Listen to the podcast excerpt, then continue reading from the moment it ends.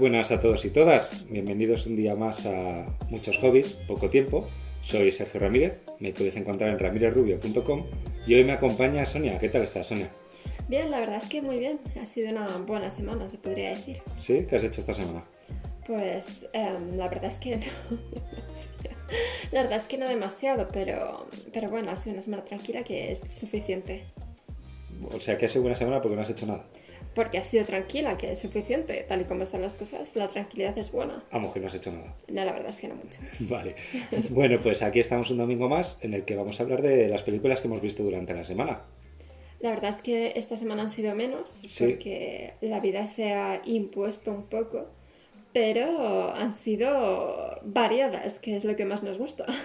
Sí, vamos a empezar a comentarlas, si te parece. Vale, perfecto. Empezamos por Diamantes en Bruto. Sí, que en inglés ahora mismo no queda cómo se llama. Eh, Untouched Stones era o algo parecido. No, Untouched Gems. Untouched Gems, es verdad. no me acuerdo. Es una peli que tenéis en Netflix y está protagonizada por Adam Sandler. Adam. Sandler, sí. Y curiosamente no es de humor. No, no es de Que humor. últimamente parece que somos se lo vemos con las de Adam Sandler.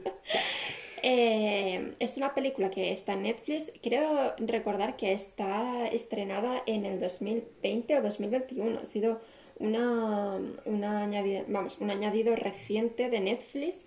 Y em, lo que sí hay que decir antes de recomendar esta película y de hablar de ella es que tengáis tiempo para verla, porque es una película muy larga. Sí, es Dura larga. Es dos- larga y de estas de, de que van lentas. O sea, Sí, no- dura dos horas y pico, casi tres, yo diría. Es bastante, bastante larga. Y mm, bueno, eh, la sinopsis es básicamente Adam Sandler es una especie de... Es, es un joyero. Sí, es un joyero judío, ¿no? Sí, pero realmente no es un joyero. Es de todo menos joyero. Es eh, pues una persona un poco shady, ¿no? Un poco así que se dedica a cosas un poco oscuras, además de, de, de la joyería en sí que tiene en, en Nueva York. Era finalmente, ¿verdad? Que lo estuvimos buscando. Sí, Nueva York. Eh, tiene una joyería a la que se dedica un poco, es como el negocio de oficial, por así decirlo, pero luego hace de todo y debe dinero a mucha gente y bueno, le pasan muchas cosas, muchas desgracias que, que al final él mismo se las busca, porque... Sí, que no lo hemos comentado, pero spoilers. Spoilers, sí, sí. Atentos, spoilers. Por, supuesto, siempre, siempre vamos a hablar de las pelis con spoilers. Entonces, eh, las, realmente la película comienza y tú vas viendo que tiene unas deudas enormes que para saldar unas deudas utiliza dinero que le acaban de dar para, para otras cosas o incluso eh, joyas que le dejan en, en, en- en- como Sí, guardándolas. en la y, ni eso, le prestan una joya y él la empeña para conseguir dinero, para apostar o para pagar otra deuda. O sea, paga deudas con deudas, con deudas, con deudas. Sí, es un poco un esquema Ponzi realmente de estos, ¿no? Porque utiliza el dinero, y ya no el dinero, sino incluso las joyas, lo que dice Sergio, para pagar otras cosas. O sea, no sé si realmente es la definición de esquema Ponzi, pero vamos, es un poco, es muy, es, es un señor con muchos problemas. El tema es que hay un momento en la película en el que te intenta dar pena y a mí personalmente no me dio pena porque ese no es un cabrón. O sea, todo lo que te pasa es tu culpa. Porque tienes un momento, una ocasión de hacer las cosas bien y ya es de quedarte a cero, saldar todas tus deudas y no, y vuelves a generarte nuevas deudas porque eres un ambicioso. Además es que mm, dentro de que es un desgraciado, en el sentido de decir lo que estamos diciendo, utiliza eh, dinero que no tiene para pagar cosas, para pagar deudas que debe. Él luego es una persona que está constantemente apostando eh, Sí, a, lo poco que tiene, incluso lo que no tiene, lo apuesta. a- a partidos de baloncesto y además apostando estas apuestas loquísimas y dentro de que es un desgraciado tiene mucha suerte porque en la- el- a lo largo de la película, de las dos horas y pico de película, acierta dos veces de estas carambolas imposibles. Sí, apuesta de estas locas de este jugador va a marcar el primer punto, tantos puntos, va a ganar el saque, van a ir al segundo tiempo ganando, o sea, locuras. acierta dos veces en esa situación. Luego también a nivel personal es una persona bastante perdida. Es, hemos dicho ya que es judío, pero está... mm, Sí, tiene abiertamente un amante, ¿no? Aunque no... Es, todo el mundo lo sabe, pero nadie lo sabe al Sí, mismo eh, tiempo. abiertamente tampoco. Realmente está separado totalmente de la mujer, pero mantiene como una especie de farsa en la que él está hasta que los niños se acuestan en la casa familiar Y luego se va. y luego se pira al apartamento que tiene con la amante y demás. Pero, por ejemplo, las fiestas familiares las hacen, las hacen juntos con la mujer y, y demás es un poco, un poco, pues eso, que tiene una doble vida, por así decirlo. Eh, obviamente la amante es una jovencita que en cierto momento, es que lo tengo que comentar, se tatúa su nombre en el culo. es verdad. Que me parece muy, muy, muy extremadamente random. Se tatúa su nombre en el culo. Y bueno, el kit de la película, ¿no? Aparte, porque no estamos contando nada realmente de lo de las deudas y tal. El kit de la película es que eh, nos, eh, la película comienza, te empiezan enseñando como en unas minas de... Mm, no me acuerdo dónde era. Sí, no me acuerdo, en un país de África. De Etiopía o por en Somalia, en algún país así minero, encuentran eh, un ópalo muy raro, que es un, ópalo que tiene, dependiendo de cómo le dé la luz, eh, tiene muchísimos eh, colores eh, por dentro. Es una piedra súper rara, por lo visto. Además, es que mientras veíamos la película, yo me metí en Nuestra Señora Wikipedia y estuve leyendo un poco. Y por lo visto, es una, es una locura los ópalos estos porque son, son vamos, preciosos en el sentido de que cambian totalmente dependiendo del ángulo de la luz. Tienen, pueden contener muchísimos colores: verde, amarillo, azul e incluso negro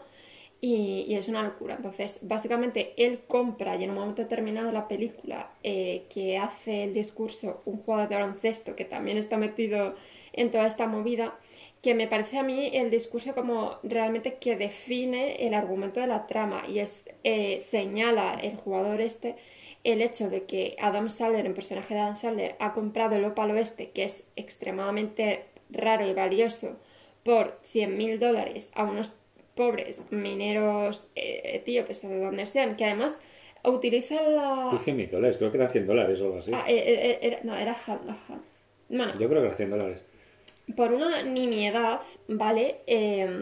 además utiliza el hecho y utiliza, lo utiliza como reclamo el hecho de que son judíos, los mineros lo utiliza como para decir en plan de estoy apoyando al pueblo judío, que es como escúchame, les está estimando, porque realmente lo que está, lo que él esperaba sacar por el ópalo era por lo menos un millón de dólares. 1,2, sí. Por lo menos un millón de dólares. O sea, tú has pagado 100 o 100 mil dólares, lo que sea, y quieres sacar de beneficio 100 o sea, eh, un millón de dólares. Estás, estás al final... Eh, se, se, respaldaba un poco en el tema de los judíos y que había investigado mucho, le había costado mucho traer el ópalo, tal, no sé qué, pero sí es un poco el mercado, pues como pasa también con la ropa. La ropa a ellos les cuesta producirle 10 céntimos y te la venden a 50. Sí, y, es un poco la idea que tenemos en general con respecto, después de la maravillosa película de Leonardo DiCaprio de Diamantes de Sangre, es un poco la idea que tenemos en general con respecto a este tipo de cosas relacionadas con la joyería, yo creo, el hecho de que eh, pues se, se, pierden vidas en, en, las, las, minas de Sierra Leona constantemente para que luego eh, una ricachona de la East Side de Nueva York pueda llevar unos pendientes y, y, que te los venden a precio puta. Exacto, unos pendientes que a lo mejor ayer han costado mm, un millón doscientos mil dólares y a la persona que los ha extraído y que se ha jugado la vida, ha perdido tres dedos, le han pagado 12 dólares, ¿sabes? Y es un poco eh, la sinopsis un poco de la hipocresía y de un poco de lo que va la película, porque al final eh, Adam Salen está constantemente intentando obtener un beneficio en base a la nada y en base también a aprovecharse de los demás, pero también, insisto, que a mí me parece muy hipócrita que la persona que hace este discurso sea este jugador de baloncesto que también entra dentro del juego de, Y el tema es que él lo menciona, dice en un momento que está explotando a los trabajadores negros de África o algo así, sí. porque el jugador es un jugador negro también. Y aún así lo compra porque le da lo mismo, ¿sabes? Porque él quiere su joya para ser más bueno Claro, él entra en toda esa hipocresía porque él em, en un momento determinado se, se, hace una subasta de la gema, del ópalo, en una casa de, de subastas que además tienen la cosa de que como Adam Sandler, insisto, es un desgraciado, por su, por su propia desidia, eh, no ha obtenido la tasación de, mil de 1.200.000 dólares que él esperaba conseguir, sino que le, al final se la rebajan a 200 a 200.000 dólares o algo así. Y el jugador de baloncesto, porque Adam Sandler también es una persona muy, muy de, triquiñuelas, eh, ha conseguido que este jugador de baloncesto tenga como una unión ahí chunga rara que piensa que el ópalo le da buena suerte. Sí, porque justo tenía el ópalo y empezó a hacer muchos puntos en los partidos. Se obsesionó eh, con el ópalo. De los Celtics, que además el tío estaba en los Celtics. Em, entonces el tío también em, puja por la gema durante la subasta. O sea, quiero decir, él hace el, el discurso con más coherencia de la película en un momento determinado, justo ya casi cerca del final, pero es parte de la trama y es parte de, de, esa- de ese, de ese círculo de explotación y de... Pero también el tema de las subastas son los pájaros en la cabeza que tiene el personaje de Adam Sandler, porque él pretendía vender el ópalo por 1,2 millones, pero es que nadie le había dicho realmente que se vendía eso. O sea, se lo había dicho un amigo de un amigo de un amigo, y luego cuando van a hacer la tasación, se lo tasan por menos de lo que se lo hubiera comprado el jugador de baloncesto en un principio. Sí. Así que intenta hacer una triquiñuela para estafar y no sé qué. Conclusión, termina vendiéndole el ópalo al jugador de baloncesto y en vez de pagar sus deudas con el dinero que le dan, sigue apostando Sí. y sigue tirando el dinero y, o sea, es que se sigue generando más problemas. Sí, es un poco lo que decíamos, que es que es un, des- es un desgraciado. que- Pero porque él se lo busca también. Sí. No tiene un momento de decir, venga, lo mismo ya, vamos a relajarnos que me van a... Porque encima tiene unos sicarios que le están siguiendo Sí, toda la película. O sea, el, el personaje de Adam Sandler es, eh, a mí sí que llegó a darme en momentos cierta pena, porque se ve en situaciones, pues acaba metido en un maletero del coche desnudo y tiene que ir a sacarle... Es su- que no sabe vivir de otra manera, porque luego está con la familia y son todos ricos, porque también son todos joyeros. El abuelo, de hecho, se puede dejar Sí, un dineral sí, y le da lo mismo. Es, es, es- a mí me dio cierta pena porque es eso, es un desgraciado, es una persona que se le ve que es, que es que es un desgraciado. Y dentro de eso, de que es un desgraciado, tiene muy buena suerte, porque es que de verdad lo que estamos diciendo, acierta dos veces en una apuesta de estas imposibles. Sí. Pero, pero bueno, también eh, a nivel técnico, yo creo que de esta película está muy bien eh, que tiene mucho plano secuencia. A mí me gustó mucho la película. Eh, yo, eh, para las personas que me conocen, saben que no soy nada fan, nada en absoluto. Desde que lo estudié en la carrera en la asignatura de cine del plano secuencia, no me gusta, lo confieso. A mí es un plano que me pone nerviosa. Sé que su intención es ese, pero yo no me pongo a ver una película para estar nerviosa. Pero en esta película no me molestó. Tengo que decir que no me molestó. El tema es el uso del plano secuencia, porque si es un plano secuencia que te está aportando algo a nivel de guion, de trama, de escena, vale, pero si es un plano secuencia para decir, mira qué guapo soy, qué plano secuencia me estoy Mira marcando qué bien aquí, lo hago. qué chulo, pues no. Eh, yo- Y se ha pecado mucho de eso últimamente en el cine, del plano secuencia, porque me voy a dejar aquí toda la billetada para hacerme chulo. Yo tengo que decir que en esta película sí que me gustó porque no, mm, no, no me generaba esa sensación de malestar que me suele generar, de mareo, de, de tal, sino que siento que como es una película muy larga, le daba bastante ritmo a escenas que quizá en, una, en un plano fijo, normal y corriente, hubiesen sido demasiado largas o, o se tuvi- al espectador se lo hubiesen hecho demasiado largas. En ese sentido creo que está muy muy bien usado. Y ya digo, esta película yo la recomiendo bastante, a mí me gustó. ¿Cuánto, ¿Cuántas estrellitas le das? De sobre 5. Sobre 5. A mí es que me gustó mucho, la verdad. Es que esperaba una mierda. No, una mierda tampoco, o sea, pero esperaba una peli sin más, pero y me gustó. Yo creo que le doy cuatro y media. Venga, yo le doy un 4. A mí me gustó, yo le doy 4 estrellas, me gustó bastante, la verdad. Y la Ahora que Adam sale nuestro actor fetiche de repente. Eh, Sí, y, y- y también está muy bien porque es, eh, se le puede ver en, en un, en un registro distinto. Claro, un registro en el que no estás acostumbrado a verle. Luego tiene- está muy bien caracterizado, le Sí, ponen unos dientes sí, muy sí, grandes, tiene cara tonto todo el rato. Lleva los, los pendientes estos del 2009, de, de los, los diamantazos ahí enormes. Sí, sí, está, o sea, su personaje está muy bien y, y, no sé, da como alegría ver a, a un actor que estás harto de verle siempre en el mismo papel hacer otro papel y que te lo creas. Sí, y además es verdad que tiene también, no pierde esa esencia de lo que uno espera cuando ve a Adam Sandler protagoni- protagonizando una película, porque también tiene ciertos momentos que dentro, del, dentro de la tragicomedia que es la película, Sí, el dramote que es. son, son cómicos, o sea, y, y te generan risa, porque es así, en el momento... Ah, por cierto, hay un cameo maravilloso de The Weeknd, eh, en el momento ese de, de cuando se pone ahí, porque la, la amante de Adam Sandler llega un momento en el que tiene ahí como una especie de que sí que no con The Weeknd. Y entonces Adam Sandler se pone súper celoso y arranca ahí como para pegar a The Weeknd y es un momento que yo me reí. Yo me reí mucho porque me... O sea, de es- Weekend con todos sus gorilas. es, es muy cómico, es muy cómico. Y Adam Sandler con su barriguita y con su, ¿sabes? Pues es, es gracioso verle en esa tesitura. Así que recomendamos esta peli y ya digo, está en Netflix, es de... Si no es de 2021... es 2020 es 2020 tardío. finales. Sí, sí, o sea, es súper reciente, la verdad es que está, está muy bien. Uncut Gems se llama en inglés. Ahí está. Y en español, Diamantes en Bruto. Eh, la siguiente peli que tenemos, eh, que vimos, es Proyecto Power, que Sí. también es una peli de no hace demasiado, creo. Pues igual, de, de mitad del año pasado. Y esta está protagonizada por eh, Jamie Foxx. ¿Qué pasa? Ah, está protagonizada por Jamie Foxx y, mm, y una chica que yo la verdad no la había visto en ningún otro sitio. No, no, yo no creo. Y el tío este, el de mm, 500 días con Summer, el de 500, es ese chico. Ni idea. Bueno, es- es- si habéis visto esa película, que por cierto odio esa película, eh, es, ese, es ese chico. Eh, básicamente, la sinopsis de Proyecto Power es eh, mm, en las calles de Nueva Orleans, que yo tengo que decir que ya simplemente por eso me encanta, me encanta la localización de la peli.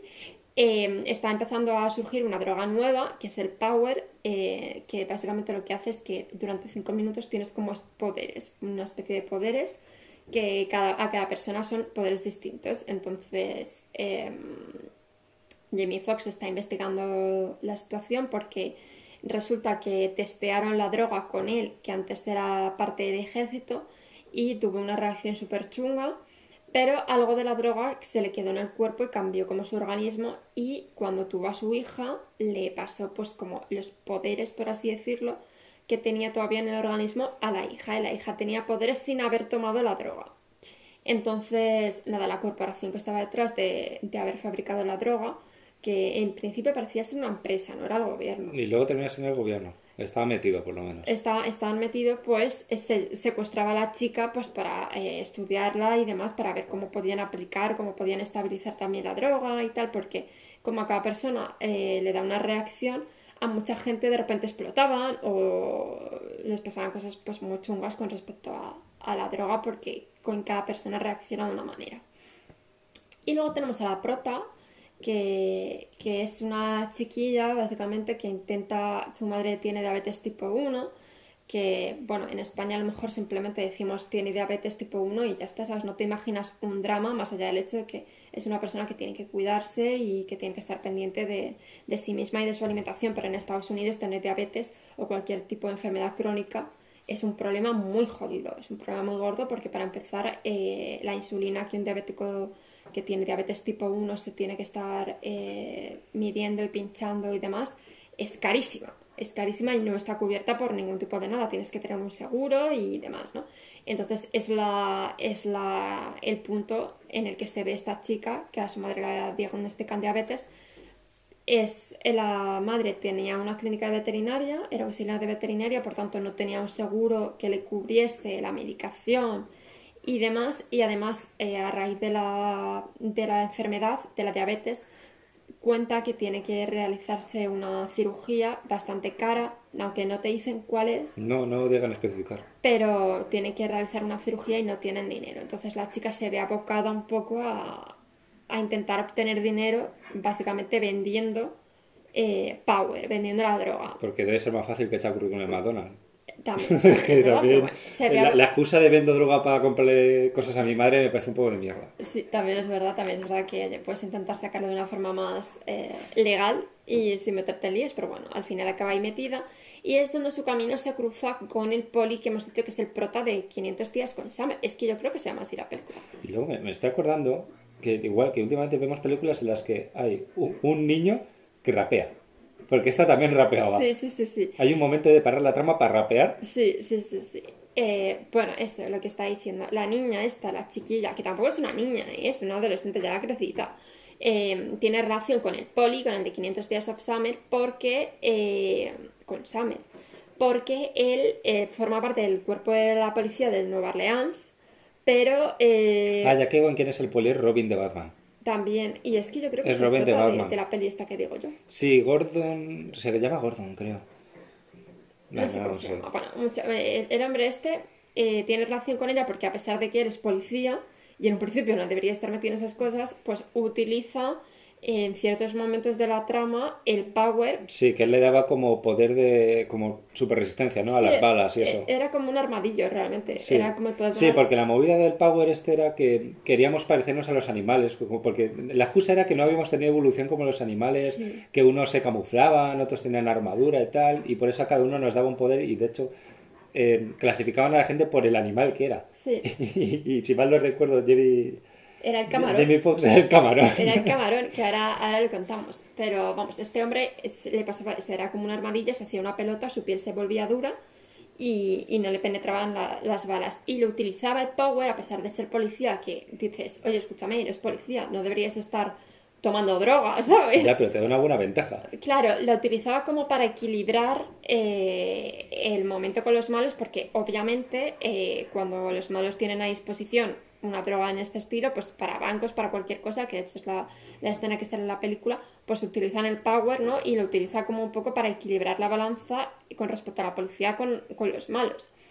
Y, mm, bueno, pues eso, finalmente eh, la trama avanza, Jamie Foxx va ahí investigando de dónde viene el Power, llegan a un momento que encuentra la corporación en sí que está intentando como vender la droga, exportarla, porque en principio el foco principal en este momento es Nueva Orleans, están como haciendo una especie de testeo. Sí, la están probando en Nueva Orleans. Exacto, están haciendo una especie de testeo para ver cómo afecta a la gente y el porcentaje de personas pues que tienen malas reacciones, que se engancha a la droga, etcétera.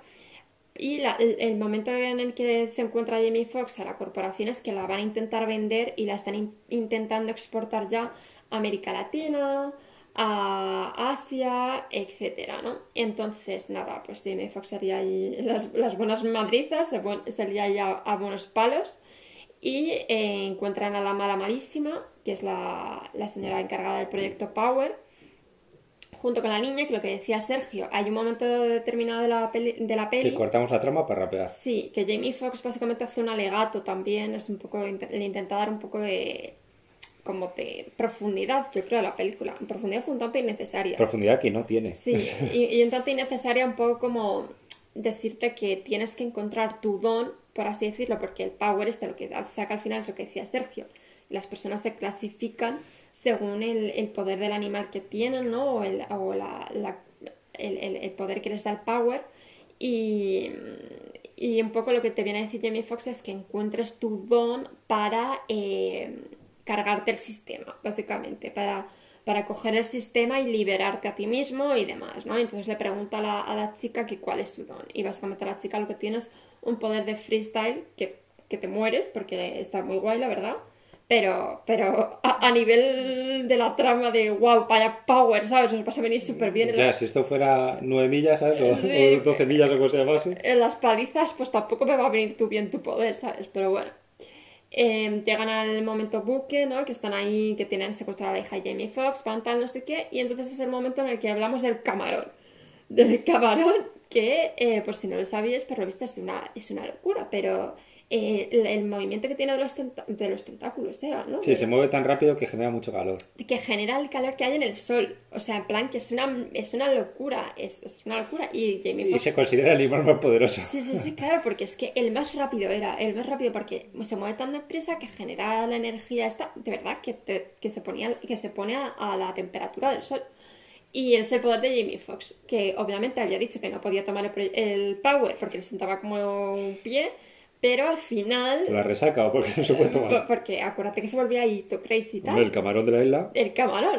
Y, y al final, obviamente, por, por, por petición del guion, se, es la escena en la que se toma el ¿Quién camarón. esperado, eh? ¿Quién esperado? Sí, se, uy, se toma el camarón, no, perdona, se toma el power, se va ahí de chopitos, no, no, se toma el power y mm, la palma, básicamente. Y entonces la hija, que es la que hemos dicho que tenía poderes, pero la sangre no necesita el power, básicamente es una especie de maga, lo hizo mago porque tiene, el, eh, tiene poder también y está muy bien porque no te lo descubren en ese momento, sino que en un punto antes de la trama, cuando ella ha pasado por al lado de una planta, la planta ha crecido. O sea, tú ya ves que tiene la, la chica como ese poder de revivir cosas y al final la hija revive a Jamie Foxx y todo el mundo es feliz, básicamente. Ya, como perdices, sí. Sí, porque al final la película acaba muy bien. Esa es la de Project Power, la verdad es que estaba... ¿Cuánto le das? Pues es que vengo un poco hater esta semana. A mí esta hubo cosas que no me gustaron nada. Yo creo que le pongo un 2. Un 2, yo le pongo un 3. Yo, yo le pongo un 2. Porque vale que sea otra vuelta de tuerca de estas que estemos viendo últimamente en las películas de superhéroes. Pero tiene varias cosas que estoy tan cansado de verlos. Eh, Como comentaba antes, la hija que tiene que vender droga para comprarle medicinas a la madre. El policía que debe ser el único policía de, de todo el cuartel, el único policía que no sabe que, que, la policía está trapichando porque luego resulta que también había policías implicadas y no sé qué. Sí.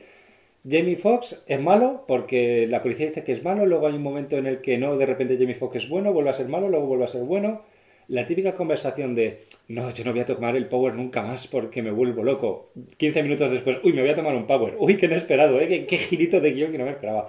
O sea, muchas cosas que como lo he visto 100 veces y mejor y estoy cansado de verlo.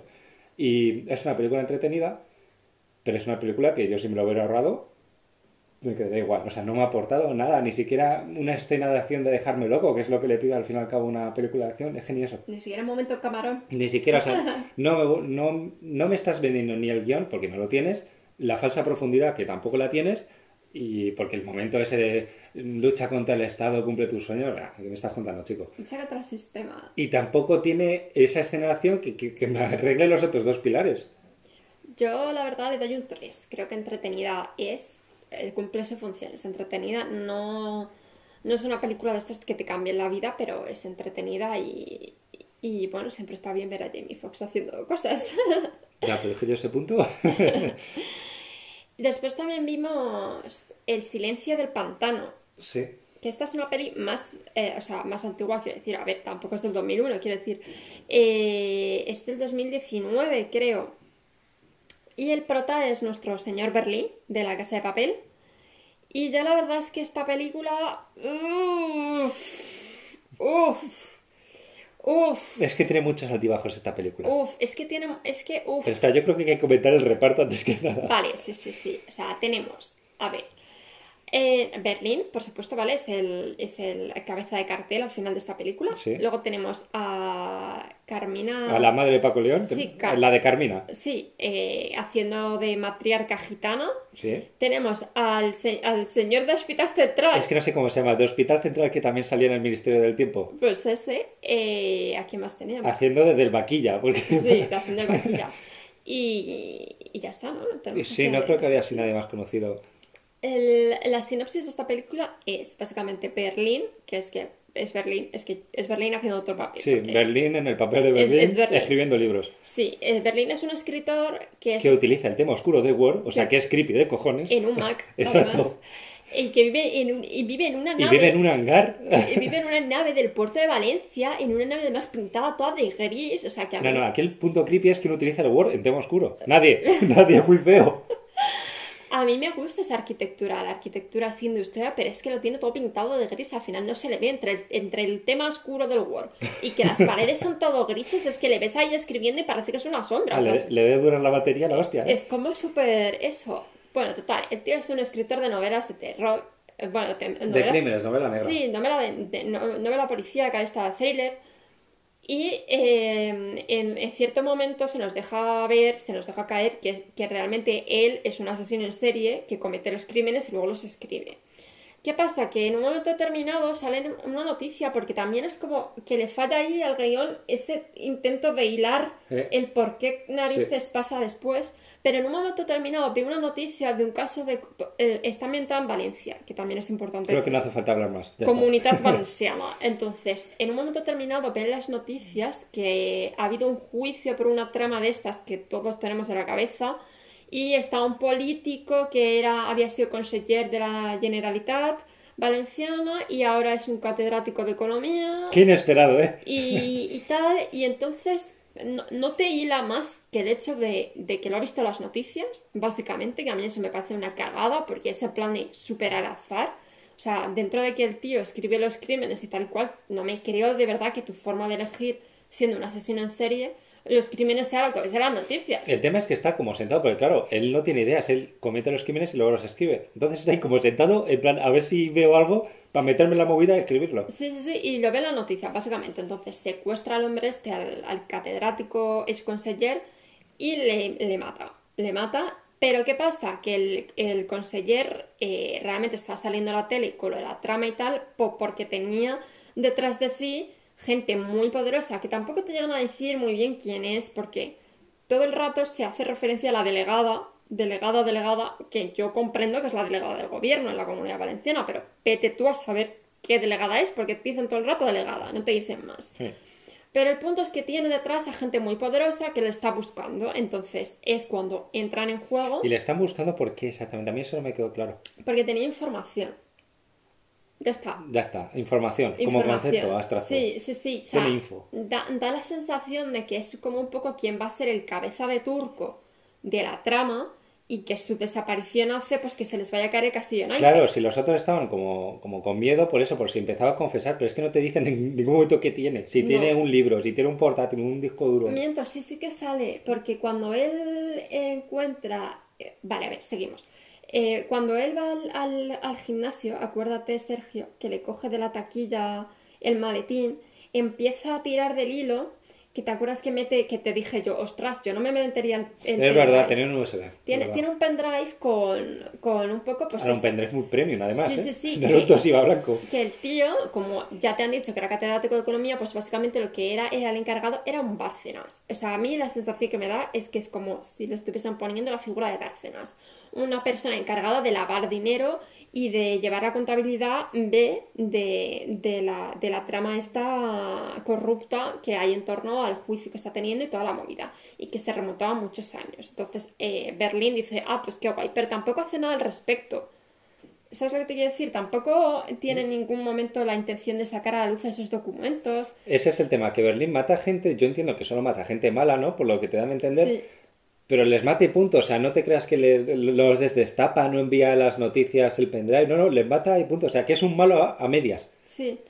Y en ese punto de la trama, cuando desaparece el catedrático, entran en juego eh, la madre de Paco León, que es, hemos dicho, la matriarca como del clan, eh, es un clan gitano, lo dicen vari- varias veces, el vaquilla, el alegre bandolero, el despistado. Tremenda caracterización esa. que ¿eh? está muy bien hecha la caracterización, la verdad, yo creo que de, las- de los mejores puntos de la peli. Y eh, bas- se eh, empiezan a investigar y tal y cual. Vemos que tienen relación, porque se lo manda la delegada esta, que no sabemos si es del gobierno, pero vamos, yo intuyo que sí, se- que están basadas al final, eh, la trama corrupta se basa en, en la criminalidad de este clan gitano, ¿no? Eh, El tema es que los gitanos tenían problemas con los inmigrantes africanos, pero a mí no me queda muy claro el trato que tienen con la, con la generalidad. Pues yo creo que básicamente es que ellos son como la trama, la mano activa de, de la, trama corrup- de la trama corrupta, porque eh, se encargan como del nivel de calle y luego cuando quedan con el, con el secretario de la delegada, le dice en un momento determinado la Carmina, esta, la madre Paco León, que se ha invertido mucho dinero, que tal, o sea, que yo en, en- en construir X cosa que era un proyecto de construcción y tal, o sea, es un poco, pues al final lo que hemos visto en Valencia, es que es tal cual, o sea, Sí, sí, no han inventado nada nuevo. no han inventado nada. Y la movida es que el vaquilla se carga al hermano de Berlín porque eh, ya hemos dicho que tienen como mucha, tienen una, tra- tienen una red, el clan este repartido por toda la ciudad y un poco es como que se enteran de todo y tal. La, y el punto de, de la cooperación entre la delegada y, y el clan es encontrar al catedrático, porque es como el punto que, se- que les falla, porque tiene mucha información y tal cual lo del USB. Entonces, en un momento determinado, ven a Berlín con la, con la moto, con su moto, eh, descubren la identidad de su hermano, Sí, porque la moto estaba en nombre del hermano. eh, porque la moto estaba a nombre del hermano. En Berlín siempre tiene que, este actor le debe gustar mucho las motos, tiene su momento moto en todas las cosas que hace. Es que el Berlín, es que el Berlín en el papel de un Sí. escritor. Entonces, en conclusión, el vaquilla se carga al hermano. Y claro, ya a Berlín se le hinchan un poco, se le inflaman un poco lo que viene a ser... La los zona testicular. Exacto, se le inflaman un poco los testículos y dices, sí, me vais a comer mm, un- el dedo meñique del pie, ¿sabes? Entonces, pues, em, básicamente se pone papasito, eh, se cabrea, el policía, el momento más absurdo de verdad de las películas que hemos visto esta semana. Porque llega la investigación. Se supone también, obviamente, que la trama corrupta esta afecta al cuerpo de policía nacional. Porque aquí está todo el mundo metido en el ajo. Y tenemos a un inspector que llega a la, a la casa, a la escena del crimen de la muerte del hermano, para empezar, Berlín llega allí y entra como Pedro por su casa. Pero porque tiene licencia para matar, hace lo que quiere. O sea, en ningún momento nadie le pregunta, ¿usted quién es? Él pasa por debajo de la cinta policial De hecho, le saluda un guardia que está y le dice, buenos días. y, y tira para para adelante, ¿sabes? O sea, lo típico, lo más normal. Y entonces llega el momento que está ahí el inspector, que previamente ha toqueteado la escena del crimen para prepararla, llega allí y le dice, parece que ha sido un robo, lo único que falta es una Yamaha, no sé qué, no Sí, sé sí, le cuántas". dicen modelo tal de año no sé qué, tiene un arañazo en el parachoque. Que es una cagada que te cagas porque es como, pero ¿cómo que falta esto? Si tú no sabes qué falta, si tú no sabes lo que hay aquí, si el muerto es el único que está aquí, es el único que puede decir lo que se han llevado, lo que se han dejado de llevar. O sea, ¿entendéis lo que quiero decir? Que, que es absurdo que, que haga referencia a la moto. Y claro, Berlín, que no es tonto, le hace en plan de, la moto lleva sin... Se lo dice, en plan de, "La- esa moto no estaba aquí porque la vendió. Y dice, no, no, sí, sí, una Yamaha, no sé qué, no sé cuántas. Es como, pero vamos a ver. O sea, es básicamente, un, para mí, un fallo de escritura de guion que te cagas, en plan de tenemos que... es meter- una excusa de mierda para que Berlín se dé cuenta de que... Claro, de que está metido la cosa y de que, y de que, has- de que han pillado por, Pero por es que luego Sepoli no vuelve a salir. Porque es que es un personaje de mierda. Ya, pero me refiero, queda Sepoli corrupto y nunca más se vuelve a saber de él. No, no, no, nunca, nunca más se vuelve a hablar de él.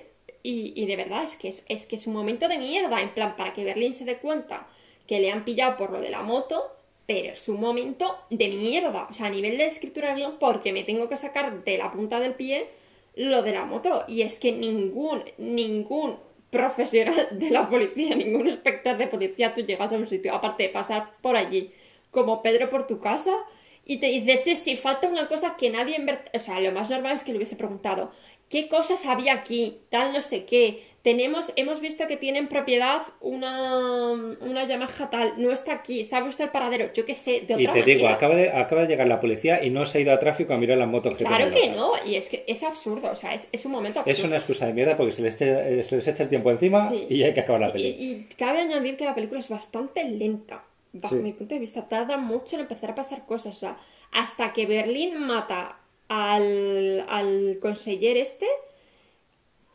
pasan como 45 minutos. O sea, tarda mucho en arrancar la peli. Y básicamente, la- a la delegada se le hincha las narices porque es que es tal cual, en plan de manda a la policía a por la matriarca esta, encuentran el dinero, tal no sé qué. Mm, luego tiene ahí la super pelea final Berlín en, en Contra una- el del Hospital Central. con el de Hospital Central, que hay que decir que esto también es un punto a favor de la película, de los pocos que tiene, para, bajo mi punto de vista, y es la casa del pantano en sí, que es la típica marisma esta que hemos visto todos yendo a Valencia, yo creo, en las playas o yendo a lo que sea, que es la típica casa que está allí en medio de un arrozal, es preciosa, bajo mi punto, bajo mi punto de vista, es muy bonita. También, bueno, luego, luego hablamos del tema iluminación, ese tipo de cosas. Eh, es preciosa, total. Tienen ahí la pelea final, Hospital Central muere, el compi de Hospital Central muere, Muere y- en una escena que. Berlín mata al del Hospital Central de un escopetazo. Y luego sale de la casa y está como el compañero de que había venido con Hospital Central. que es el vaquilla 2.0. Sí, el banquilla, pero sin vitaminas. Deja la escopeta ahí y se va a mirar el horizonte en el muelle que tiene la casa y se le acerca el vaquilla sin vitaminas con la escopeta y la punta. Sube la cámara porque, no sé, se querían ahorrar una escena de acción.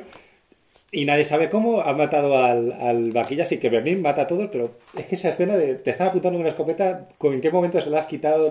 ¿Le has disparado a él? Sí, la verdad es que no tiene ningún tipo de sentido esa escena. O sea, a mí No, pe- pégale un tiro y punto, tío. me parece un poco... mm, em, mm, y un final bastante mm, a una película que en sí, el argumento y el guion... Al final vemos a Berlín yéndose de su casa, de la casa esta del hangar este que tiene en, en el puerto de Valencia. Eh, parece que ha acabado de escribir la novela y ya está. Se van unos billetitos y, otra cosa. Y ya está. Puntos para mí positivos, lo que, lo que estaba diciendo antes. Que Berlín es buen actor, es la verdad. Pero eso es verdad que es el mismo papel. O sea, no lo has visto en otro registro. Sí, es- eso es verdad. Y para mí la localización de la casa está muy bien cogida, me gusta mucho.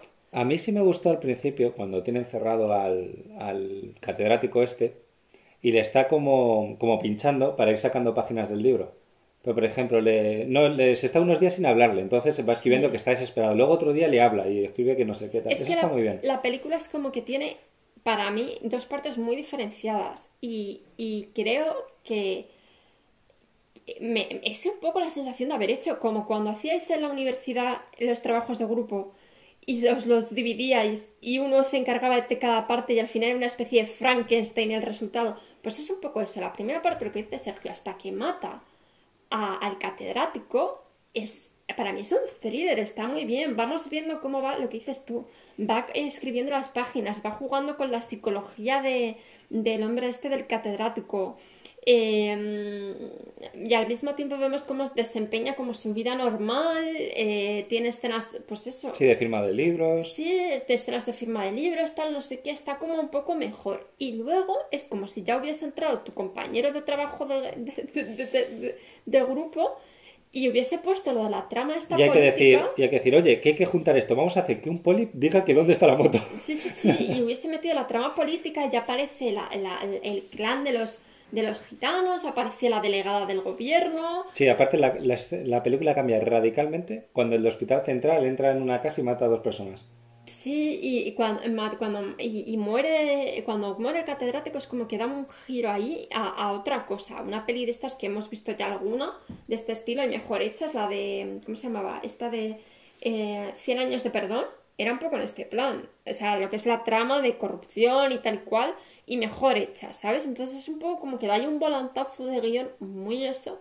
Para mí, un guion como muy pobre. Sí, parece que si grabas en Valencia tiene que haber corrupción, no puede pasar otra cosa, ¿sabes? Y, y el guion así muy pobre, unos, unos hilados igual. La moto encuentra la moto de Berlín porque se para ahí un poco más de... se para en la plaza del catedrático, en la plaza de, de aparcamiento y justo, justo, justo la red de, mm, de los del clan de los gitanos tiene ahí a un vagabundo que le echa el ojo. Que parece los vagabundos de John Wick. Y tal, sí, es como un poco un guion como muy pobre que no te... Yo noto que a esta película le han querido meter profundidad con la trama política, pero es que no, no te va a ningún lado la trama política, porque como decíamos, Berlín no está haciendo lo que hace por la trama política. Es como que él mata malos y punto, pero en ningún momento se preocupa de, destapar toda la movida. Ni envía los documentos a la no, no, no se preocupa. ni nada de eso. Y luego la trama política en sí, o sea, si querías meter, por ejemplo, que los gitanos fueran los enemigos de Berlín, pues hubierte inventado otra, por ejemplo, que hubiera matado a ese, justo ese le debía dinero a los gitanos y ya está, los gitanos que recuperan el dinero y van a por él. O sea, pero es que toda la movida de la trama política es por eso que te digo que parece que grabas en Valencia y tiene que haber corrupción. Y aquí, en esta película, la corrupción no va nada, porque no se resuelve la corrupción. Sigue estando ese policía corrupto, todo el cuerpo corrupto, sigue estando la concejal, bueno, la, la, delegada de gobierno que sigue siendo corrupta, o sea, no se soluciona nada. porque a Berlín le chupa tres huevos, o sea, es que... Sí, a mí es que me hubiese gustado quizá más la película si hubiese sido todo así, en plan Berlín matando gente y escribiendo sobre ello. Además es que hay un momento que para mí no tiene ningún tipo de sentido cuando Berlín ya ha matado al catedrático, ya ha ido a la, universidad, que es cuando se supone que ven la moto, eh, la moto kit de la trama y tal y cual, o sea, ve, ya Berlín es consciente de que han retirado el coche del catedrático, tal, y en un momento terminado llama al despacho del catedrático haciéndose pasar por una persona que le dirige la tesis para, para como cerciorarse de que están ocultando que el catedrático ha desaparecido, que no tiene ningún sentido. No tiene sentido porque te da lo mismo, es que te da lo mismo porque no vas a hacer nada con la corrupción. Y además es que tú ya sabes que ha desaparecido. Esa escena de, Pero es que esa escena, yo le vería sentido si dices, jo, están tapando que ha desaparecido, ahora voy a filtrar estos documentos. No, porque te da lo mismo la trama, te da lo mismo. No, la verdad es que yo tengo que decir que a esa película le doy un 2 sobre 5 porque me esperaba más. Me esperaba más por el hecho de que... Que estás hasta enfadada, te estás enfadando mientras la piensas. Sí, tío. Eh, eh, el actor Berlín había grabado esta peli antes de que saliese la última temporada de La Casa de Papel. Y yo tenía ganas de ver esta película. O sea, leí la sinopsis y tal antes de que saliese, insisto, la última temporada que salió el año pasado, en 2020. Tenía ganas de ver esta película. Dije, Buah, pues seguro que está guay. Y es que me, me decepcionó muchísimo. Y ya no creo que fuese solo porque yo quisiera ver esta peli y tuviese las expectativas altas con respecto No, es porque es una película inconexa. Es que es una película, para mí el guion es horrible. Luego la luz, que no hemos hablado de lo de la luz en esa escena. Tiene, tiene varios puntos de, iluminación, pero de, de, primero de, carrera de cine. O sea, hay, dos, hay una escena en concreto que está Berlín entrando a la choza esa del pantano. Te entra la luz desde la ventana de frente y desde una ventana atrás. Y hay unas sombras duras, pero sombras duras, de focazo en toda la escena que yo no sé si el director de arte si ese día estaba malo o, o yo no sé Sí, qué ha y pasado. además es que se ve, fe- o sea, se ve duro, se ve muy... Sí, se ve luz muy artificial Sí. en una escena que podía ser idílica porque estás en una casa, Sí. en una Y marisma, además que una ves- luz natural por las ventanas. Exacto, y que ves claramente cuando Berlín entra que deja la luz a su espalda. Claro. O sea, que es que tienes como muy Y claro... tiene un focazo que se refleja en, en una columna que hay, durísima la, la sombra. Sí, tienes, tienes muy claro de dónde viene la luz para cualquier espectador, incluso para una persona que a lo mejor no se fija tanto en estas cosas, es que le ves entrar con la luz a, a su espalda. Eh, yo sí, ya digo, esta película le doy un 2, creo que la trama es... Sí, y que, y que la, igualmente eh, la trama, el guion, tiene como fallos muy gordos, ni siquiera se salva por Berlín. Eh, No, porque es que es Berlín. Es Berlín en otra película. a Carmina, la madre de Paco León, no se la entiende. O sea, yo lo siento mucho, pero es que no la entiendo cuando habla. Entonces me estaba poniendo muy Y de nerviosa. hecho hay un momento que empieza la película y estábamos diciendo, pero ¿por qué es andaluza esta señora? Luego te lo. Y lo luego te buscan una excusa de que ella Sí. se vino de Andalucía y tal, no sé qué, pero, pero me parece una justificación de quiero poner a esta actriz. Búscame Sí, una justificación. sí. Además es que para mí es un fallo que no se la entienda cuando habla, porque el Hospital Central lo hace muy bien. Sí, es lo mejor de la película. Es, es, lo, es lo mejor de la película y hace muy bien el acento, tanto de gitano Y la caracterización es muy buena, así que es lo mejor de la película. como de gitano valenciano específicamente.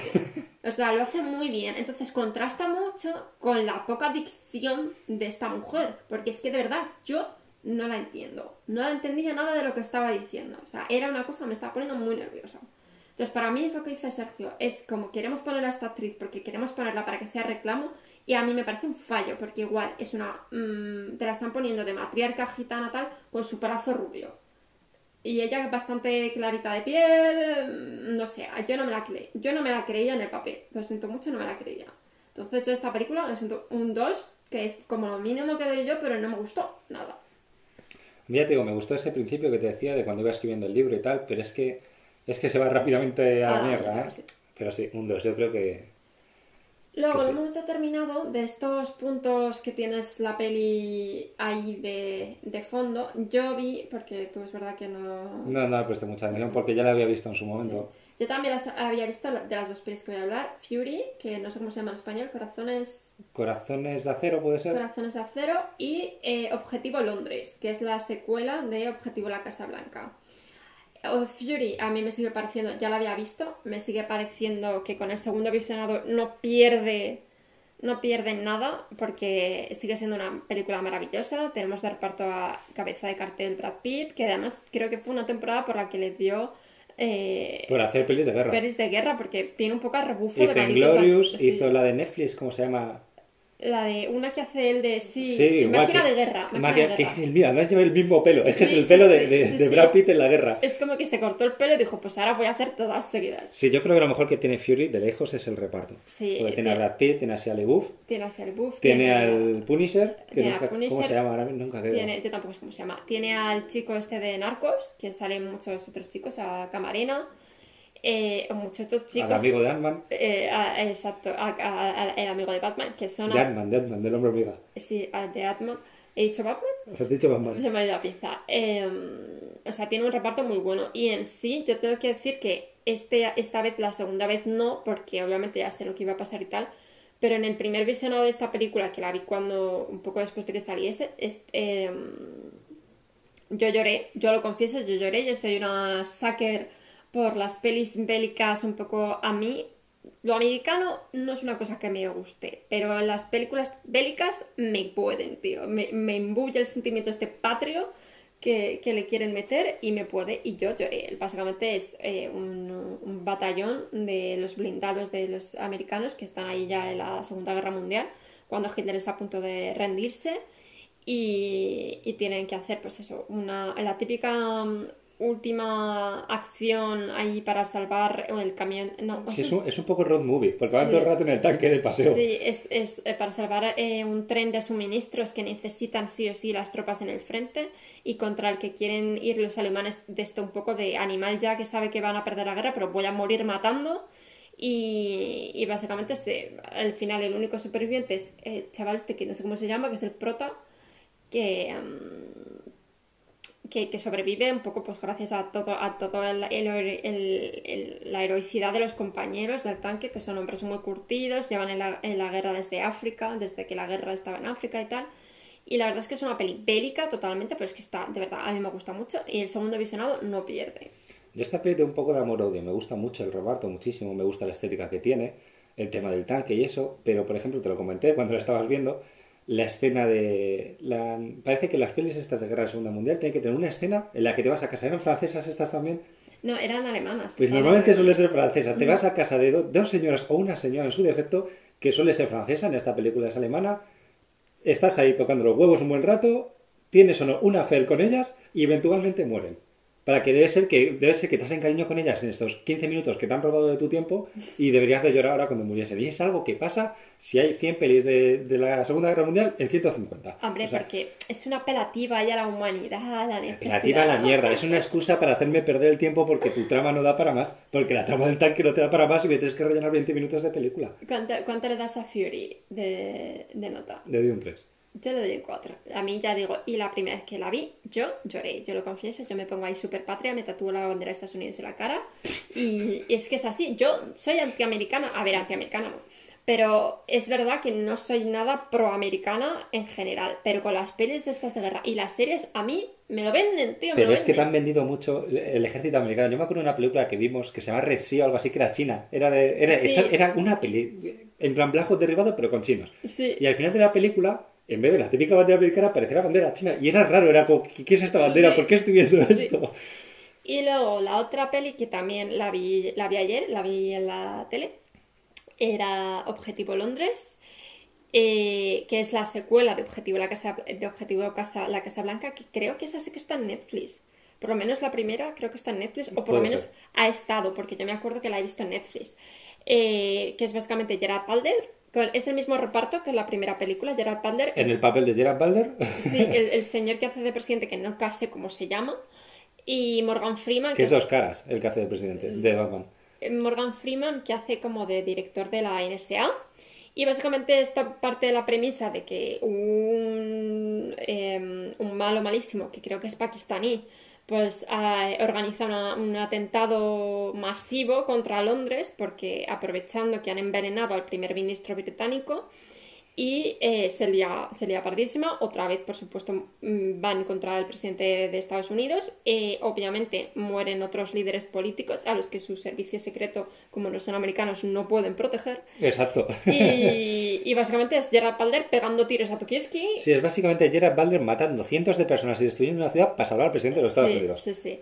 Y además eh, es una cosa que yo reflexionaba ayer sobre el tema que me hace mucha gracia que en general las pelis americanas cuando atentan contra presidentes y demás siempre son eh, potencias extranjeras o personas extranjeras terroristas, eh, espías, lo que sea. Pero en la vida real, en la realidad, los únicos que han matado presidentes americanos han sido los propios americanos. O sea, es como, escúchame, esto es un poco inverosímil, ¿no? Y también esta película, pues eso, una peli de acción al rebufo de la otra, sin más. Yo le doy un 3, estuvo entretenida, a mí me, me, me hizo gracia varias cosas, tal. Por supuesto hay eh, un topo y un traidor. Dentro del, Ya que no puede fallar. dentro del M16, cabe decir que no, este no es un traidor americano, que la El otra... M6. Eso, gracias. El El M16 M16 es un arma. Eso es un arma, ¿verdad? Se me da la pizza. Eh... Se me ha ido lo que está diciendo. Que hay un topo. Ah, hay un topo, hay un topo dentro de los británicos, ¿vale? No de los americanos, que la otra peli sí que es dentro de los propios americanos, pero en esta no. Y eh, pues eso, es una peli entretenida de, de pum pum pum, Gerard Balder haciendo pum pum pum. El papel ya de con traje. Sí, y lo que, lo que me resultaba curioso con respecto a la otra peli, si habéis visto la, la primera de esta secuela, es un poco el hecho de que en esta peli el presidente de los Estados Unidos se pone ahí papasito en un momento determinado y coge la pipa, se pone a dar puñetazos también y tal. ¿Qué dices tú? Vale, a ver, entiendo que te han atacado la Casa Blanca, ¿sabes? Si sigues en el mandato, alguien ha dicho, oye, escúchame, por si vuelve a morir todo el servicio secreto, vamos a darle a este hombre un cursillo de, de defensa personal. Que él va a ser mejor que todo el servicio secreto que ha muerto. Pero al mismo tiempo, claro, lo sacas del contexto y yo no me imagino a Donald Trump, ¿sabes? O al Biden. O a Biden, o madre mía, se me rompe una cadera, ¿sabes? Pegando aquí puñetazos ahí y, y cogiendo una pipa ahí en plan súper tremendo pa- pa- pasito. A George Bush, tengo que decir que sí me lo imagino así. A George Bush me lo imagino además no con la pipa ni con nada de eso. Me lo imagino dando hostias, con la mano abierta. Con un lazo. No, no, no, de, de, esta que, de estas que te humillan, con la mano abierta, plan, ¿sabes? En plan, calla. Y las últimas pelis que tenemos que comentar son Slaughterhouse Rules, que, bueno, ¿qué, te- ¿qué opinión te merece a ti esta peli? Bueno, cuenta primero de qué va, Sergio. Mira, bueno, venga, voy a contar primero de qué va. Eh, la película va de un chaval en el, al que su madre, es como un chaval que está todo el día jugando a la consola en casa, ¿no? No hace nada. Que es el de Peaky Blinders. Y cabe decir que yo no caía en quién era hasta que nos dijo, no sé qué, Order. Y dije yo, ¡Uy! Dios mío, si es que es el de Peaky Blinders. Y bueno, y le mandan como a un típico colegio de estos pijos británicos, Sí, todos de traje, que tienen hasta su propio ejército, vamos. Y nada, pues os podéis imaginar, eh, está en el colegio, hay una mafia, hay casas, están los guapos, los deportistas, los pringaos. Es una peli medio de humor, luego tirando para el final se pone un poco slasher, pero tampoco, un poquito más gore, ¿no? Se podría decir. Es la ciencia ficción. incluso. Sí, un poco ciencia ficción. Y yo me acuerdo que le, le dije a Sonia, Sonia, búscame una peli bien adolescente de sangre. Y me puso esto y había pasado un minuto y medio y ya quería quitarla. Ten- Tenía cero fe, pero cero fe en esta película y la verdad que estaba en la correcto. Porque no me gustó nada. Es una película que dura una hora cuarenta, ¿no? Sí. Y a lo mejor llevas una hora y no ha pasado nada. Ha sido de, de chistes, de, de palabrotas y dibujar pollas en la pared. Y en plan, no mucho que van a follar todos este verano, y, pero no ha pasado nada en esa hora. Es, es un poco lenta. En eso tiene razón Sergio, que es un poco lenta. Eh, Slaughterhouse, que además dices, pero ¿cómo puede ser que tenga un internado ese nombre? Ya. ¿Sabes? Eh, y lo que decía Sergio de las casas y tal, tiene todo como un, un ambiente muy, muy casposo, porque es eh, la casa de la chica se llama Andrómeda. Eh, la casa de, de donde le meten al de Peaky Blinders se llama Esparta. Pero espera, es que se llamaba Esparta para hacer la gracia de This is Esparta llegando al final de la película. Sí, sí, o sea, sí, es sí. que era Hay una mierda, es que era una mierda. Hay varios guiños de esos. Y cabe añadir que el prota de Peaky Blinders está acompañado por mi querido, que no sé cómo se llama, porque es que no sé cómo se llama, eh, de Sex Education, que para mí es lo mejor que tiene la película, ese, chico, y luego hablaremos de él. Básicamente están haciendo ahí unas perforaciones masivas de, gas natural que se supone que hay debajo de la Slaughterhouse esta. Y, y la lían pardísima porque de, de Es como que perforan el infierno, y salen Sí, unos monstruos del desatan una Doom. especie de kraken que vive en el infierno, una especie de bichos que son como gusanos raros, pero al mismo tiempo hacen un ruido de perros. Y, y, y- y en real lo que decía Sergio, el- eh, cuando llevas una hora diez es cuando salen los bichos y se empieza a liar la movida. No, no, pero no se le la movida. O sea, salen los bichos, hay una peleita y luego son 20 minutos más de no pasar nada. También está, eh, que hay que decir, eh, hay un cameo de Margot Robbie, Sí, que está, que está eh, bueno, de noviazgo con Simon Pegg. ese, ese, que, es- que a mí me encanta ese hombre, la verdad, es muy gracioso. Y mm, Y de hecho aparece también su compañero Hot Fudge, que ahora mismo no sé cómo se llama. Sí. El que aparece en Zombies Party en todas las pelis que aparece con él. es, es la peli es eso, es una, lo que decía Sergio, es una cosa mu- muy rara comedia. Pero comedia que no, ya te digo, a mí se me hizo eterna esa hora, porque no me estaba haciendo gracia los chistes, mm, las cosas que salían como que tampoco me aportaban nada nuevo. A mí me aburrió, a mí me sí. aburrió mucho. Muy, muy adolescente, muy rollo élite quizá, un poco... El de Peaky Blinders está enamorado de una y... Pero no puede estar con ella porque está en una, en una casa de las Está en la casa de las chicas guapas. y ya no solo por eso, porque era como la élite de la élite del colegio. O sea, si él era un mojoncillo. Entonces, bueno, es verdad que a mí esa parte, pues como que me, ni, ni fu ni fa. Es verdad que me entretuvo, pero que tampoco te cambia la vida. Lo mejor de la peli para mí, insisto, lo voy a decir siempre, el chico de Sex Education. No sé cómo se llama. Descubrí ayer investigando que también ese niño de pijama de rayas, no- yo no lo sabía Sí, es, me parece eh, que es que este es que este hombre, de verdad, es que a mí me encanta. Es un actor maravilloso, te lo crees en todo, me parece un chico súper gracioso. Al mismo tiempo te puede hacer escenas súper dramáticas, o sea, es que me parece de lo mejor de la película. Yo voy a ver todo lo que haga este hombre porque me declaro fan absoluta de él. Hombre que tiene 23 añitos, es del 97, y me pareció un actorazo, me parece un actorazo, y, y que es de esta nueva hornada de actores británicos que, que de verdad que tienen mucho carisma y que, que, que, si lo quieren se van a comer el mundo porque es que de verdad a mí me, fascina, te puede hacer un registro cómico, un registro trágico, te puede hacer un registro intenso y todo lo hace todo el rato en el mismo momento, a, a, en torno al final de la película, que llega un punto en el que su personaje quiere suicidarse y después es que adquiere un matiz ahí súper macabro, súper oscuro de la típica señora, la, la, tía Polly, tío, la tía Polly que está ahí, si habéis visto Peaky Blinders, ¿sabes? Que está ahí súper agria, súper amarga, súper eh, tal, pues es que es este chico, en plan súper ácido, un, un humor súper gracioso, no sé, de verdad a mí me pareció lo mejor de la peli. Yo le doy un 3 sobre 5, a mí me entretuvo, es verdad que la primera hora se me hizo un poco larga porque dije no había pasado nada. La primera hora de una hora cuarenta, ¿vale? Una hora se me hizo un poco larga porque dije no pasaba nada. Era un poco la vida en el internado y un poco más. Y de momento sí, te iban poniendo como cosas de lo del fracking y tal, pero tampoco te, te, aportaba nada. Yo a esta película le pongo un uno. A mí una película que me aburre durante una hora no puede ser una buena película. O sea, es que entramos en el debate de siempre. Una película que te está aburriendo no es una buena película, no está cumpliendo su objetivo. Y cuando a mí me venden una película y me dicen a ver, la primera hora es aburrida, pero luego mejora un poco. Lo mismo es una mierda tu película, chicos. O sea, si me estás aburriendo, no estoy disfrutando, no, no, no, un uno. O sea, es que me aburrió, me aburrió mucho. A mí ya os digo, si os gusta este rollo así cole y tal, tipo, yo sé, tampoco élite, porque no tiene nada que ver, pero yo sé, un poco eso, adolescente y eso, pues no está mal, es entretenida. Yo le doy un 3, la tenéis en Netflix también. Y la siguiente peli, Point Blank, también está en Netflix. Es una nueva eh, incorporación, es del 2021, o sea, acaba de salir hace nada, creo que salió el 10 y algo de enero. Y está protagonizada por eh, increíble reciclaje de Marvel. Sí, sí, por Capitán América falso y Capitán América negro. Eh, por el actor con el que Capitán América se da tremenda pareada en el ascensor. ¿En, en cuál Que es el de la pulga, además, es el en, actor de la pulga. En Civil War, ¿no? ¿Es? En... No, no, en Soldado de Invierno. En Soldado de Invierno. Pues es la escena del ascensor, es este chico.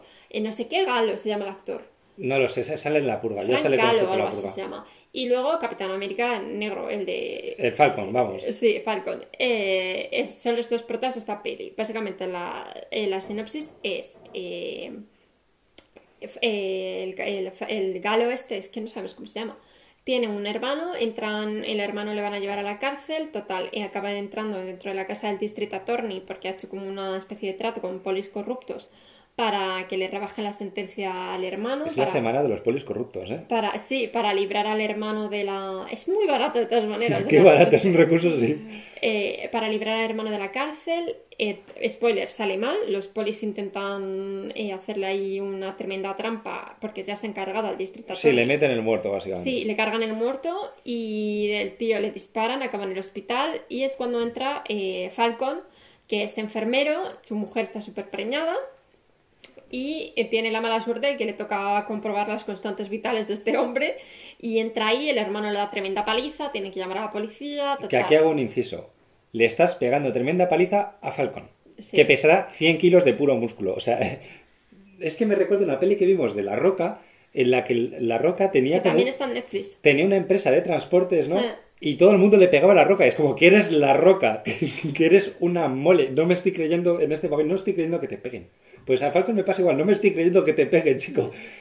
Y total, eh, acaba viéndose dentro de, la trama porque el hermano de, de Frank Galo secuestra a su mujer embarazada, insisto, y eh, le dicen que si quiere recuperarla y tal, pues que tiene que ayudar al hermano a escaparse del hospital y tal, porque obviamente le han puesto vigilancia policial y toda la movida total, que Falcon le ayuda, mmm, entran ahí en una espiral de autodestrucción en la que eh, pues les van persiguiendo, les persigue la poli, les persigue eh, un mafioso al que, al que Frank Galo debe pasta. Sí, los típicos momentos de me fío de ti, no me fío de ti. Sí, sí, sí. El Falcon tiene ahí el típico momento tal, al final se acaban ayudando, llega la policía que luego es la más corrupta de todas y mata a Tokiski. Uy, no me lo esperaba. Mata a Tokiski, mata al de la tienda, mata a su compañero, mata, mata si, si te cuidas, te mata a ti, ¿sabes? Vete después la película. Y...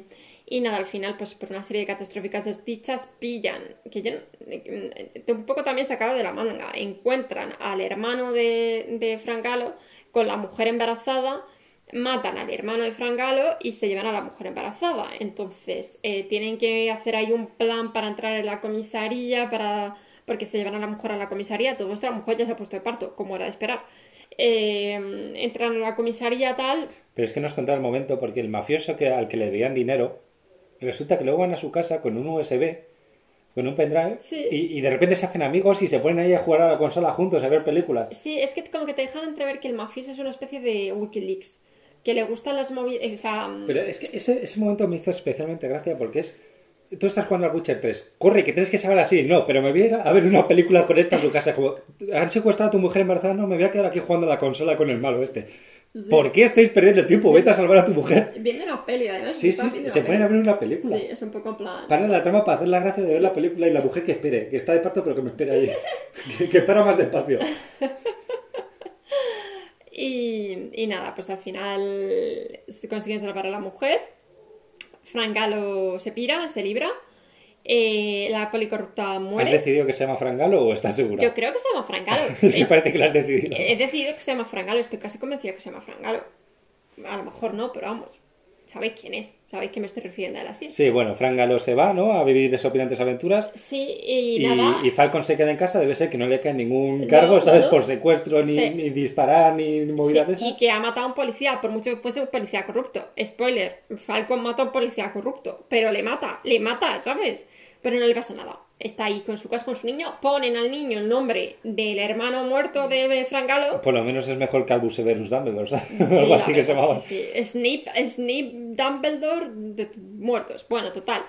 Que, mm, que le ponen Mateo, que es un nombre bastante bonito, pero oye, es un poco en plan de, escúchame, te secuestró, Y te le estás poniendo el nombre a tu hijo. te estuvo ahí las horas que estuviese, ¿sabes? Pegando empujones. Que es verdad que no la trata muy mal, pero aún así. No, pero hay un ¿sabes? momento en el que la embarazada le pegaron una golpiza ahí buena, Sí, ¿eh? sí, y, y en general a las mujeres de esta película las dan tremendas hostias, hay que decirlo. O sea, tanto a la policía corrupta, que sí que es una policía corrupta, pero que le, le emite Frangal una patada en la cara y la deja ahí. Es verdad, que la deja ahí en coma. O sea, la deja ahí tal. Y a la embarazada le meten el poli malo. El, Le po- pega ahí una madriza el poli así. malo hasta que llega el marido, le mete también, está metiendo ahí un ese que tienen la, como el buen gusto de que en ningún momento le pega la barriga. Ya un detalle, ¿eh? Es, es- Pero hay un momento feo en el que el secuestrador, cuyo nombre le pones a tu hijo, le apuntó a la barriga con la pistola. Sí, sí, sí, sí, sí. Por eso te digo que es que es un poco como síndrome de Estocolmo que le ponga a Mateo, pero bueno, luego vemos que ellos se siguen llevando bien porque le manda un mensaje en plan celebrando el cumpleaños del el primer cumpleaños del pequeño Mateo. Y el otro irresponsablemente lo lee mientras conduce. Y que hay que añadir, yo es verdad que eh, no, es, no, no, tengo no he tenido contacto con un bebé de un año de raza negra, pero escúchame, es que a ese niño le tienen hechas trenzas. Nuestro sobrino tiene siete meses y está calvo. ¿Sabes lo que te quiero decir? ¿De dónde le ha salido tanto pelo a ese niño que para hacerle trenzas, ¿sabes? Pelazo. O sea, escúchame, a ver, Calvo no está, pobrecito mío, pero tío, tiene el pelillo este de bebé, ¿sabes? O sea, es inverosímil que un niño de un año tenga esas trenzas. Pero bueno, oye, esa es, es otra cosa ya. Y a mí la sensación que me da es que esta peli se van a sacar otra peli. Porque acaba, en un momento determinado, la poli mala, la poli corrupta, le dice, que se llama Lewis, Regina Lewis, me acabo de acordar. eh, le dice, vas a estar mirando siempre por encima del nombre, no sé qué, no sé cuántas. Y justo cuando irresponsablemente Frank Galo lee el mensaje que le han mandado, en plan de, mira, mira, es el cumpleaños de Mateo, jejeje, saludos. Eh, están como en una típica carretera aquí americana de rolling. Y va ahí y justo se ve un pedazo de Range Rover detrás ahí enorme, ¿sabes? Que es un poco lo que le dice ella de vas a estar siempre mirando por encima del hombro. Y justo, psh, créditos finales. Sí, huele un poquito así. Entonces da un poco la sensación de que se quieren sacar, eh, pues eso, otra peli, eh, a lo mejor... eh, Rápidamente, ¿sabes? A rebufo, ¿sabes? A rebufo. A mí esta peli me entretuvo. Sí, ya La- está. la Ya está, acción le dio un mal. 3, estuvo bien. Sí, yo también le doy un 3. La acción no está mal. Es verdad que ciertas partes de la embarazada a mí me sobraron. Yo es que, es que parece que esta semana vengo muy negativo, vengo aquí a rabiar. Siempre negativo. Yo siempre negativo, tú, tú eres muy malo. Bueno, pues es que, a ver, la mujer de- del señor Falcon, ¿qué, me aporta que esté embarazada aparte de que esté tocando los cojones toda la película con, ¡ay, me duele la tripita! ¡Uy, qué paro! ¡Uy, qué roto aguas! Es que no aporta nada. O sea, si lo hubieran secuestrado a su hija o a su mujer a secas, ya sería suficiente drama. El que esté preñada no aporta Y más en un momento en el que te pones a jugar a la videoconsola, tío, en vez de irte a salvar a tu mujer. La, ver- la verdad es que a mí me sobró sobre todo lo que dice Sergio, que está constantemente, desde Dando que la por el secuestra, culo, tío. Que, que es verdad que te lo dicen, que, que tiene fecha en tres semanas, ¿sabes? Que es como de estos momentos que tú puedes ponerte de Sí, parte sí, en pero que siempre que secuestra a la mujer embarazada de alguien, eventualmente se pone de parto. Hombre, claro, es que es un factor estresante, pero es verdad que está todo, es que se tira la película de parto, es como, chico, me está haciendo esto como el, el parto de la capilla Sistina, ¿sabes? A mí me sobró un poco lo de la mujer de parto, y, e insisto, el hecho de que ahí el buen síndrome de Estocolmo pongas a tu hijo el nombre de la persona que te ha secuestrado, que por muy buena persona que luego fuese, que es en plan de que el tío estaba metido en movidas criminales, pero no era mal tío al final, pero como dices, Sergio, es que en un punto le pone la pipa apuntando al bebé. ¿Sabes? Es como, escúchame, eso está feo, yo no le pondría a al niño. Pero bueno, oye, ya. Aquí para, cada uno con lo suyo. para gusto los colores. Eh, pues esas han sido todas las pelis que hemos visto esta semana. Buena mierda, la verdad. Buena mierda, loco. Muy. Sí, esta es la semana de los pollos corruptos. A ver qué toca esta. Sí, muy. Pero hemos hecho una.